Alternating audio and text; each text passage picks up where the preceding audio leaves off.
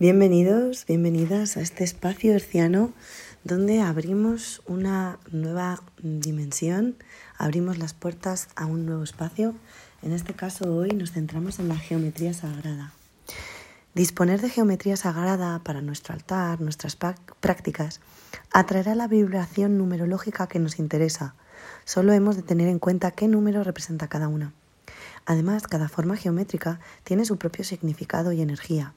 La palabra geometría realmente su etimología viene, significa medición de la tierra y procede de los cálculos que hacían en Egipto ante las crecidas del río Nilo, por lo que describía el restablecimiento cíclico del orden natural.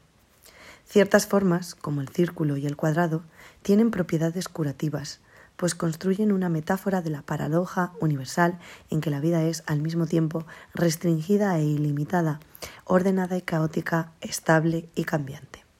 Existen siete formas principales dentro de la geometría sagrada, los cinco sólidos platónicos, el círculo y la espiral. Los cinco sólidos platónicos son el cubo, el icosaedro, el tetraedro, el octaedro y el dodecaedro. Son formas completamente simétricas que caben dentro de la matriz universal, la esfera. Así tendríamos el tetraedro, cuyo elemento es la conciencia del fuego y la idea que abstrae es la sabiduría.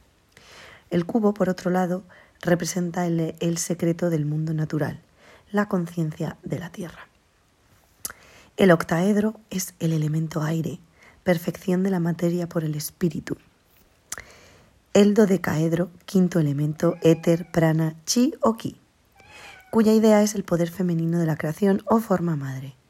Y el icosaedro, conciencia del agua, semilla de la vida y forma del universo, lo masculino.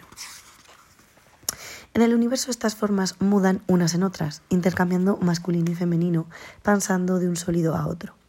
La geometría sagrada contiene los patrones de la flor de la vida, considerada la matriz de la creación o el código holográfico por el que se manifiesta todo lo que existe en este universo. La flor de la vida, para quien no la conozca, puede buscar en, redes, pero bueno, es un círculo donde dentro aparecen varios eh, ejes, varios mm, radios, como que lo hiciéramos con un compás, haciendo una forma de flores eh, entrelazando pues diferentes círculos. Tampoco podemos ignorar la fuerza del triángulo, que manifiesta la trascendencia de la energía universal. De hecho, las pirámides son unos excelentes catalizadores energéticos. Una pirámide hueca de material orgánico, por ejemplo, será una máquina energética ideal.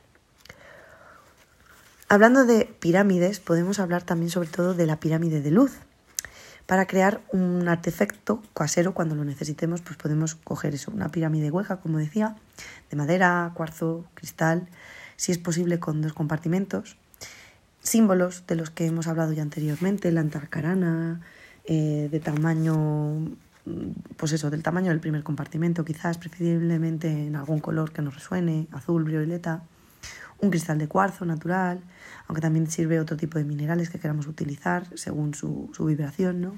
según nuestro objetivo o propósito, cuarzo rutilado, dos velas blancas, una dorada, incienso natural, salvia, quemador, carbón natural y cerillas. Este ritual que yo he llamado pirámide de luz, pues se puede realizar en luna llena a plena luz del sol antes de iniciarlo nos aseguraremos de que la pirámide y el cuarzo estén limpios y energizados, como siempre cuando hacemos un ritual. En estos pasos previos colocaremos en nuestro altar la pirámide con una vela en cada vértice y la dorada encabezará el altar. El quemador a un lado, a la derecha, elemento aire. Haremos tres respiraciones profundas, profundas, nos anclaremos y con las manos a ambos lados en forma de petición, con las palmas hacia arriba, pediremos asistencia y guía a nuestros maestros espirituales y a aquellas entidades benéficas que quieran acompañarnos. Encenderemos las velas siempre con intención, en este caso de limpiar, energizar el ambiente, se puede verbalizar a través del poder de la palabra, así como atraer las propiedades numerológicas y cromáticas, creando un vórtice de luz sobre nuestra pirámide. Después encenderemos el carbón y añadiremos unas cuatro o cinco piedras de incienso y una cucharadita de salvia seca. Podemos recitar aquello que nos nazca, pero bueno, aquí sí que mm, yo he traído una serie de, palabras. Con esta pirámide asiento mis bases en la tierra e invoco la música de los astros y la luz universal hacia aquellos proyectos que necesitan claridad y asistencia. Que así sea, así es, así será. Gracias, gracias, gracias. En el primer compartimento, el más cercano a la cúspide, colocaremos el antacarana o el símbolo que hayamos elegido y la punta de cuarcio. En el segundo compartimento añadiremos una fotografía con el nombre completo de aquella persona a quien queramos enviar luz, ya sea porque busca un nuevo empleo, tiene problemas de salud, pasa por un momento de cambios, siempre trabajando desde la luz, como decíamos, y apoyando. Al final hay que respetar ese libre albedrío o el deseo al que queremos enviar energía, claridad y fuerza. Colocaremos nuestras manos a lo lado de la pirámide y respiraremos profundamente, sintiendo cómo fluye la energía por nosotros, entrando por el chakra corona y por el raíz. Cómo eh, se acumula en nuestro pecho y em, sale por nuestras manos. Al mismo tiempo, en el ojo de nuestra mente, visualizaremos la energía que desciende y atraviesa la pirámide. Lentamente veremos cómo se colma esta hasta refulgir. Entonces retiraremos las manos, haremos una última respiración profunda y taparemos el quemador para que se extinga. Dejaremos que las velas se consuman alrededor de la pirámide antes de recoger el altar y airear la habitación. Colocaremos la pirámide en algún lugar visible de nuestro hogar, pero donde no se pueda acceder con facilidad. Queremos que su influencia benéfica esté presente en nuestras vidas, pero que nadie pueda abrirla o contaminar sus vibraciones. No hará falta hacer de nuevo el ritual cuando queramos cambiar o añadir un nuevo objetivo. Solo añadiremos el papel o la fotografía y colocaremos las manos a ambos lados, respirando profundamente y atrayendo de nuevo la luz sobre ella.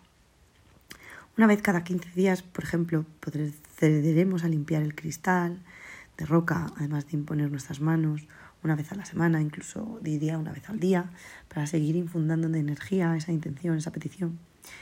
En fechas señaladas, como solsticios y equinoccios, es interesante repetir el ritual completo. Eso es lo que podemos aportaros hoy en cuanto al tema de geometría sagrada. Esperamos que os resulte sinceramente de interés. Y cualquier cosa, pues aquí estoy abierta a vuestra disposición, cualquier comentario, experiencia, eh, trabajo que hayáis hecho con geometría, alguna información que queráis aportar o complementar. Y nos vemos en la próxima.